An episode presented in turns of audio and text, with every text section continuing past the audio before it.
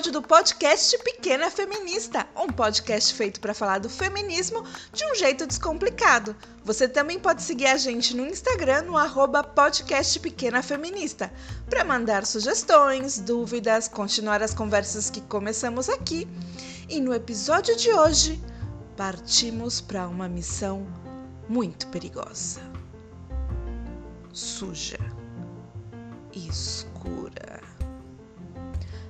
Vamos começar a desvendar o nosso ou os nossos inimigos.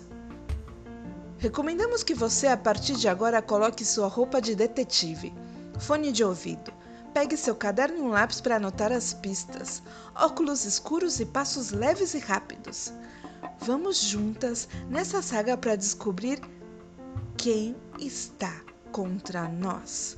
Afinal, a gente só pode combater um inimigo conhecendo ele muito bem. Cuidado!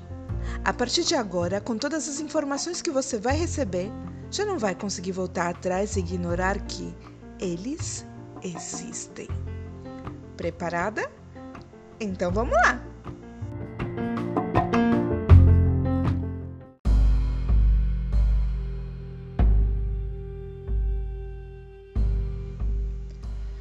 Primeiro inimigo suspeito detectado: o machismo. Vamos ver mais de perto quem é ele. Machismo, segundo o dicionário, substantivo masculino, qualidade, ação ou modos de macho. Ser humano, valentão. Macheza, exagerado senso de orgulho masculino, virilidade agressiva comportamento que tende a negar à mulher a extensão de prerrogativas ou direitos do homem. Opinião ou atitudes que discriminam ou recusam a ideia de igualdade dos direitos entre homens e mulheres. Característica, comportamento ou particularidade de macho. Demonstração exagerada de valentia. Excesso de orgulho do masculino. Expressão intensa de virilidade macheza.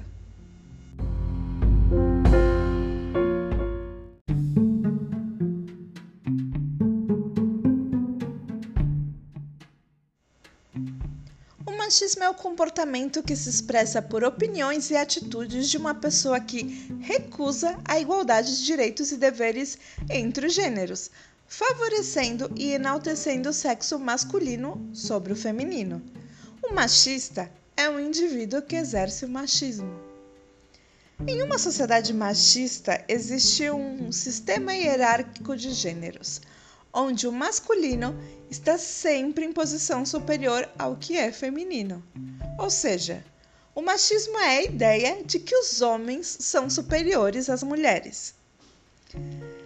Sabe quando você prefere ser atendido, por exemplo, por um médico, um mecânico, um advogado ou um pedreiro homem?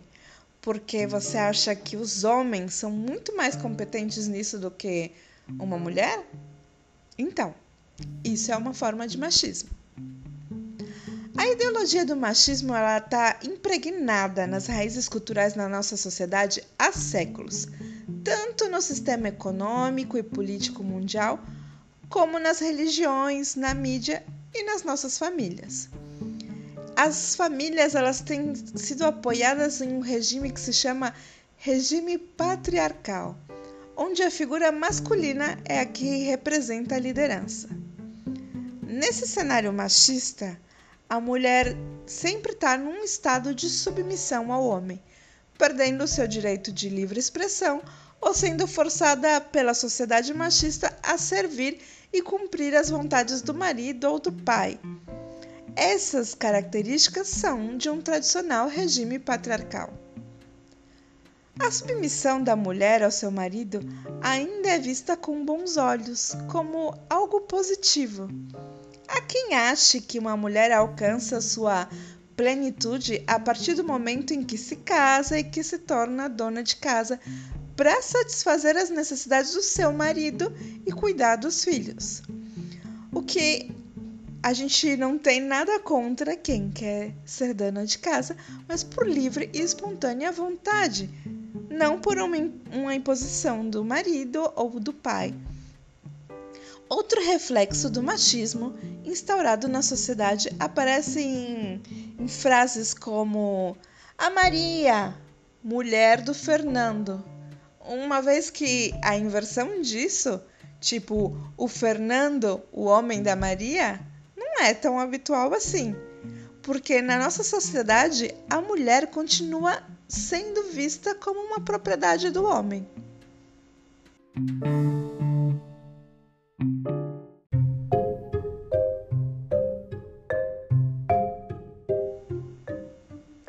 O ideal machista divide o mundo em o que é feminino e o que é masculino, como profissões, trejeitos, expressões, manifestações, comportamentos, emoções, etc. De acordo com essa convenção social do machismo, o homem deve seguir o estereótipo masculino, enquanto a mulher deverá agir segundo o que é predefinido como feminino. Sabe aquele lance de isso é coisa de menino, isso é coisa de menina? Então.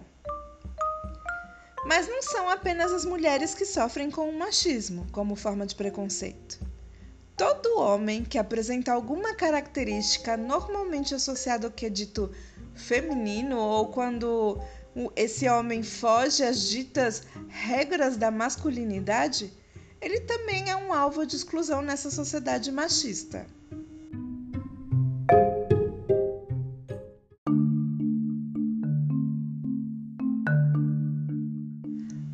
Mídia, o machismo aparece também quando a figura da mulher é apresentada como um objeto sexual de satisfação e prazer para os homens com o intuito de vender. As publicidades sexistas, como essas propagandas com mulheres vestidas em roupas minúsculas e sendo super sexualizadas, são um outro exemplo de machismo. Ao longo da história, o machismo tem se refletido em diversos aspectos da vida social, por vezes de forma direta, em outras ocasiões de uma forma até sutil. Durante muitos anos foi negado à mulher o direito ao voto, como a gente já conversou no primeiro episódio, por exemplo. Em alguns países, por outro lado, ainda hoje se castiga o adultério da mulher com pena de morte ao passo que os homens recebem uma pena menos grave se for infiel à sua esposa.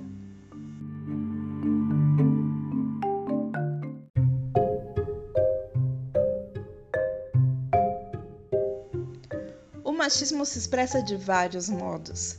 E como está impregnado na nossa sociedade, inclusive muitas de nós mulheres reproduzimos machismos.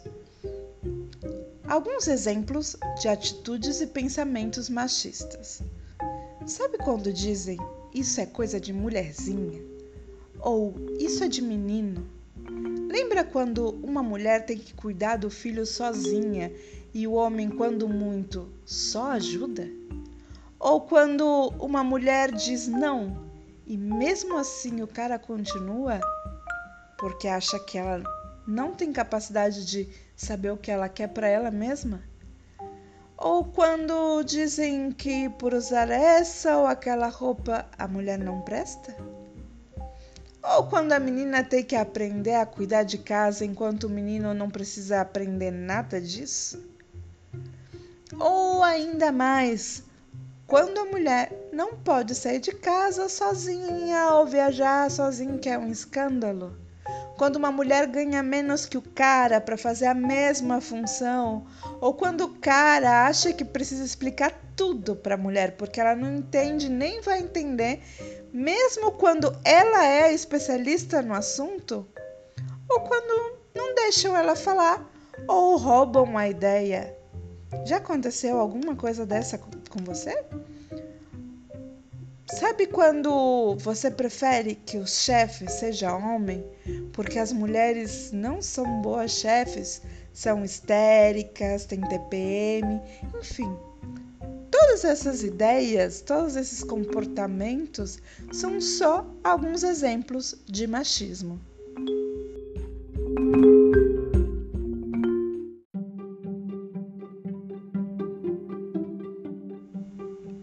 Mas afinal, de onde surgiu o machismo? Olha, não se constroem padrões como esse do dia para a noite. O machismo não é uma invenção moderna. Ele acompanha as culturas das quais somos herdeiras há milênios. Infelizmente, o machismo não nasceu com o capitalismo. O capitalismo é que foi forjado sobre um pensamento machista. O machismo também não chegou junto com a igreja. A igreja é que tomou os contornos dele. O machismo não nasceu com a propriedade privada no pré-feudalismo europeu. Esse último é que se baseou nele. O machismo não tem origem, nacionalidade, não depende do racismo nem de classes sociais para existir. O machismo está aí. E ele está aí porque só passamos a enxergá-lo há pouco mais de um século, contra milênios da sua existência.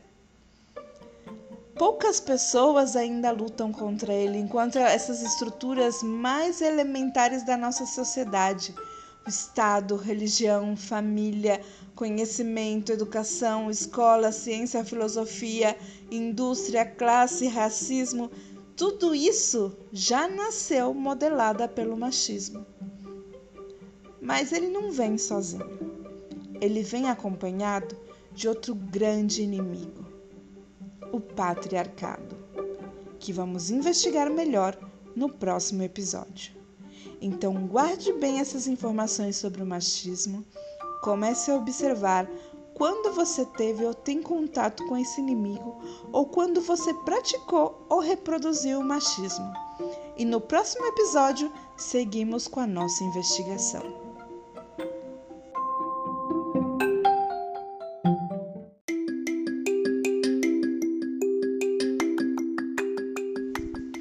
Agora vamos para o nosso quadro Mulheres Geniais. Esse momento onde a gente conhece mulheres incríveis das artes, ciência, política e tudo mais.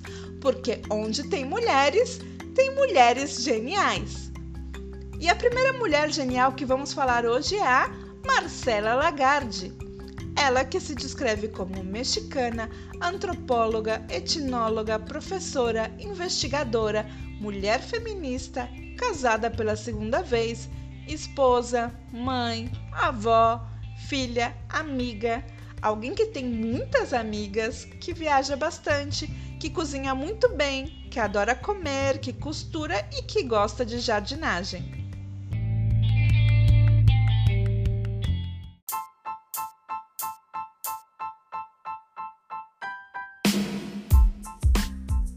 Nascida em 1948 na cidade do México, a professora de antropologia da Universidade Nacional Autônoma do México contou que a decisão pela sua formação acadêmica se deu tanto pela influência que sua família dava ao conhecimento de seu país e do mundo, como pela força que a antropologia tinha no México à época que iniciou seus estudos.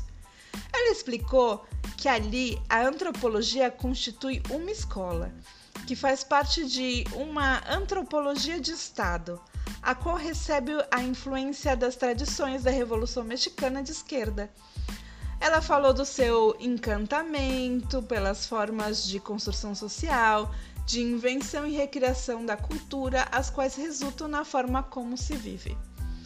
Por seus estudos de antropologia, Marcela Lagarde reúne conhecimento sobre arqueologia, antropologia física, genética e linguística.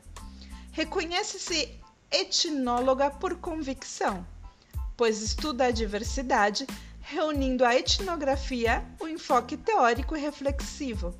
Estuda etnografia e trabalho de campo de forma conjunta.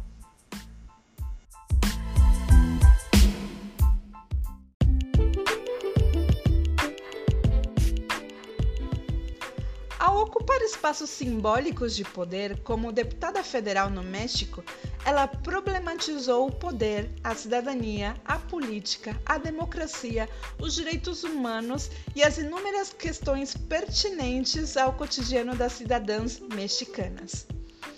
Como acadêmica, ela constrói um pensamento que visa libertar as mulheres em geral, em especial as latino-americanas, e, consequentemente, também os homens de valores patriarcais que nos subjugam historicamente por meio da opressão vivenciada, criada e alimentada nas relações sociopolítico-econômicos culturais, dadas em espaços privados e públicos.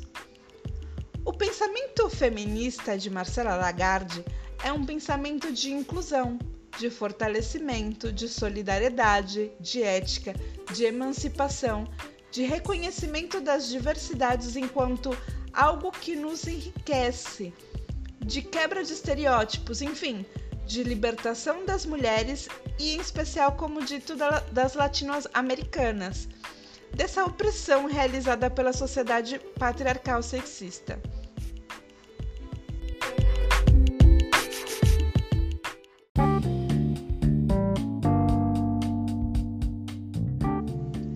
Essa libertação nos possibilita a construção de um pensamento inclusivo e, a partir de nossas questões específicas, o fortalecimento das mulheres, o que tem como consequência sua participação política ativa, a realização de escolhas pessoais e profissionais livres, a ascensão a postos de poder, o desfrute de uma vida digna e sem violência, a construção conjunta de alternativas para os problemas que atinjam as mulheres, entre outras conquistas. Autora de vários livros e artigos sobre feminismo, ela se vê como produto deste, pois foi educada num ambiente onde havia igualdade, direitos das mulheres à educação, à participação política, à liberdade sexual, no momento em que isso não era comum. Ela afirma que, quando pôde dar nome a tudo isso, focou sua vida em prol da justiça frente à desigualdade e ao sexismo, se mostrando contrária a estas formas de violência desde cedo na sociedade e na família.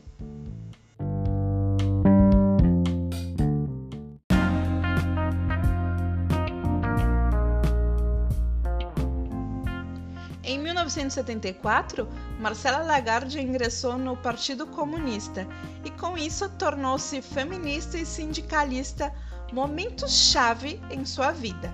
A partir daí, ela vivenciou uma revolução feminista pessoal e social, da qual resultou sua tese de doutorado em antropologia, que aborda o que chama de cativeiros das mulheres. Com o título Los Cautiveiros de las Mujeres, madres, esposas, monjas, putas, presas e loucas. Marcela construiu uma teoria política feminista sobre a opressão de gênero que recebe a influência de sua militância feminista de esquerda.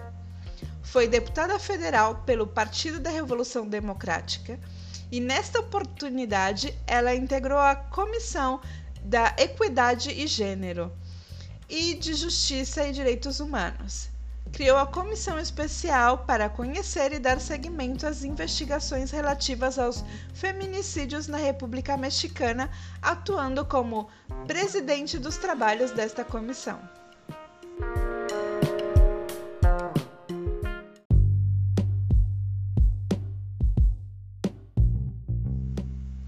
Junto com outras deputadas, colaborou com senadoras na Lei de Igualdade entre Gêneros entre Homens e Mulheres e criou um centro de estudos legislativos para as mulheres e a equidade entre gêneros na Câmara de Deputados. O livro El Feminismo em Mi Vida, publicado em 2012, traz algumas novas informações e outras mais detalhadas sobre a vida de Marcela Lagarde até aquele momento. Nele encontramos que a antropóloga foi uma professora universitária durante 36 anos. Era professora de diplomados em estudos feministas na UNAM, no México e na Guatemala, e professora convidada de várias universidades. Colabora com organizações e redes feministas de vários países, bem como instâncias de governos e internacionais para o empoderamento de mulheres e igualdade entre mulheres e homens. Trabalha em vigência dos direitos humanos das mulheres, em particular pela vigência das leis que versem sobre os direitos pelo acesso das mulheres à justiça.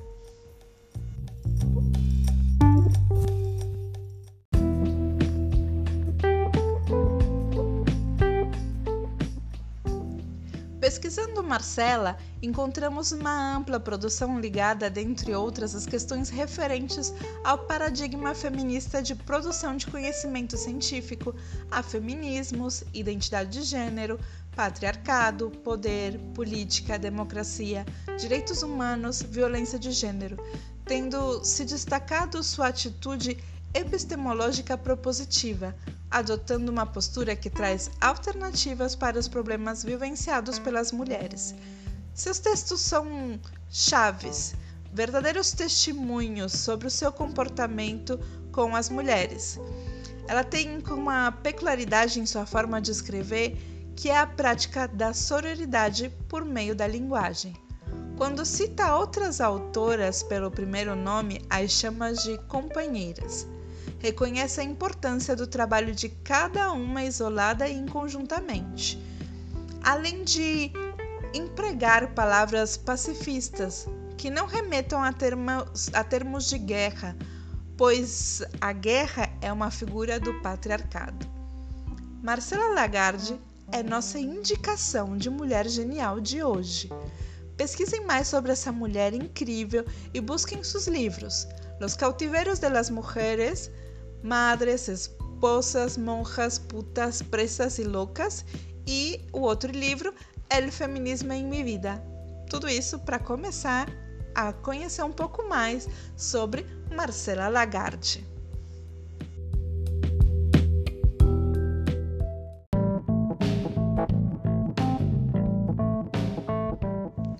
Outra grande mulher genial que vamos indicar hoje é Lued Luna. Nascida no Cabula e criada em Brotas, em Salvador, Lued Luna, de 32 anos, começou a compor aos 17.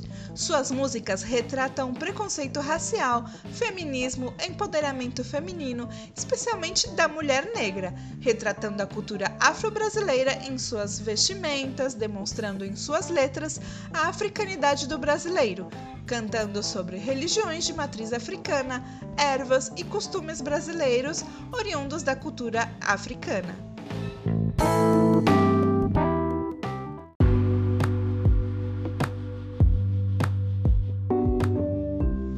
Estilo musical mescla ritmos afro-brasileiros, R&B, jazz, blues e uma pitada de MPB, lembrando muito o estilo de Elza Soares. O álbum um Corpo no Mundo, lançado em 2017, é a prova de que a mistura de sonoridades, combinada com a sua voz potente, é um grande acerto. As faixas presentes na obra trazem como tema a imigração e a identidade afro-brasileira. Dois anos depois, foi a vez de Lued brilhar com um EP chamado Mundo, uma releitura de seu primeiro álbum em parceria com o DJ Niak. O álbum mostra a vontade de levar seu trabalho para outros países, que ela chegou a realizar, inclusive com uma turnê internacional que passou pela Europa, Estados Unidos e Quênia. Convido vocês a escutar o material dela aqui no Spotify, em todas as plataformas e ficar de olho nessa artista que é uma grande mulher genial.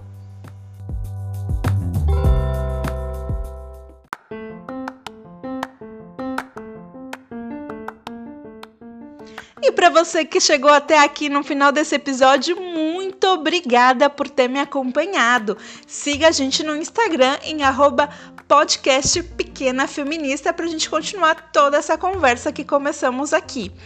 Eu queria pedir desculpa para vocês pela demora entre um episódio e outro, mas como vocês sabem, a gente está nessa loucura vivendo essa pandemia de Covid-19.